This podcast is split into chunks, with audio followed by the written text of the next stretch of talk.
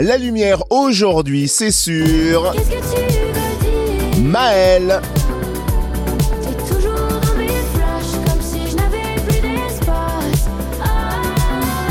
Maël, originaire de Tournu en Saône-et-Loire. Maël a gagné The Voice en 2018 à l'âge de 17 ans. Elle est la première femme à avoir remporté l'émission.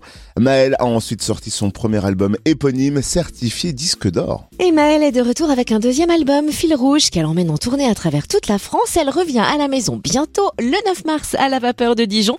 Maëlle est notre invitée ce matin. Bonjour Maëlle. Bonjour. Alors, puisque l'année 2024 vient de frapper à notre porte, on en profite pour faire une rapide rétrospective de 2023. Quel est le moment le plus intense que tu as vécu en 2023 Oh là là, bonne question. Vous m'en posez une colle.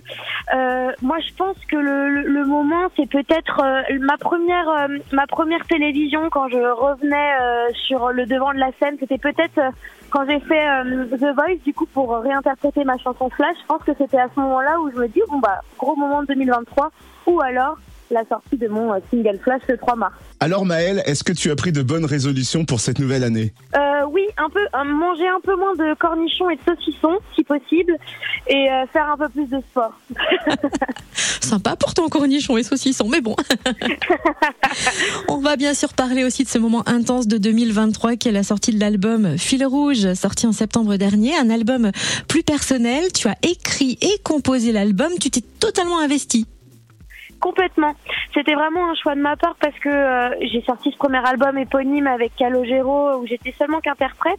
Trois ans plus tard, j'avais envie de, je pense, de, de, de montrer un peu aux gens qui je suis devenue et qui je suis vraiment pour qu'on apprenne vraiment à me connaître et, euh, et surtout être au cœur de la création, composer, écrire, c'est quelque chose que j'aime beaucoup et euh, c'est euh, vraiment pour moi euh, l'accomplissement d'un chanteur musicien et euh, je suis très contente d'apprendre en tout cas à, à le devenir et pouvoir être la plus sincère possible dans mes chansons. Bon, soyons un peu chauvins. Cet album a été conçu chez nous, en Bourgogne. Le Covid et le confinement ont coupé court à la tournée et du coup, tu t'es attelé à ce nouvel album. Au final, cette période a plutôt été positive pour toi, non? Complètement, en fait. C'est vrai que quand on me dit bon confinement, euh, ça t'a vachement ralenti.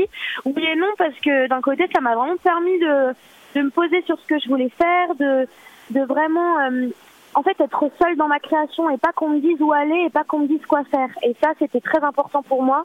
Et euh, c'est pour ça que c'est euh, une vraie euh, une vraie étape pour moi dans ma carrière de chanteuse et surtout que j'ai la chance d'être chez mes parents à Tournu dans dans mon salon avec mon piano avec mon jardin donc j'ai quand même bien vécu ce confinement finalement Les voisins devaient être contents si les fenêtres étaient ouvertes. c'est ça Du coup, on l'a compris, ton fil d'Ariane, ça a été de suivre ton instinct. Et pourquoi tu as appelé l'album Fil Rouge? Alors pour deux choses déjà, il y a ce, ce fil d'Ariane, ce, ce guide vers la liberté, de, dans ce grand labyrinthe qui est vraiment euh, l'industrie de la musique. Pour moi, c'était important parce qu'on a plein de chemins. Où est-ce où est-ce qu'il faut aller? Quel chemin emprunter? C'était une grosse question pour moi. Mais ça vient aussi euh, d'un livre que je lisais quand j'étais petite qui s'appelle euh, Fil rouge. C'est une petite fille qui est dans sa chambre et en fait elle a peur de sortir de sa chambre donc elle prend une bobine de fil rouge et en fait elle descend les escaliers avec et elle passe par plein de paysages différents et pour rentrer chez elle le soir elle reprend sa bobine de fil pour emprunter son chemin et finalement elle a, elle a beaucoup moins peur et retrouve sa, chambre où elle est, euh, elle est là mieux quoi. C'est à peu près pareil sur fil rouge. La tournée a débuté ce mois-ci. Elle passe chez nous le 9 mars à la vapeur de Dijon. Comment tu l'abordes et dans quel état d'esprit et comment tu t'y es préparé surtout Bah, je suis très contente déjà parce que c'est ma première tournée, donc c'est un, une pre- un premier saut dans le vide hein, pour moi, parce que pour moi le- les concerts c'est la carte de visite d'un chanteur, c'est la vérité en fait finalement. On voit vraiment euh, qui sont les gens qui chantent, et ça c'était très important pour moi de déjà de de, de venir euh, vers chez moi, euh, vers Dijon. Et euh, surtout, euh, j'ai vraiment envie qu'on s'amuse. Ça va être, on va être quatre sur scène, trois musiciens, euh, clavier, batterie, guitare, euh, toujours cette ambiance électro. Et, euh, et aussi, euh, scénographiquement, ça sera très centré sur le fil rouge, ça sera très dansant, ça sera très rythmé. Et, et donc, j'ai hâte de pouvoir commencer justement. Et nous donc, on a hâte aussi de te voir à Dijon le 9 mars. Alors, une dernière question avant de se quitter, puisque le single qui a lancé l'album s'appelle Flash.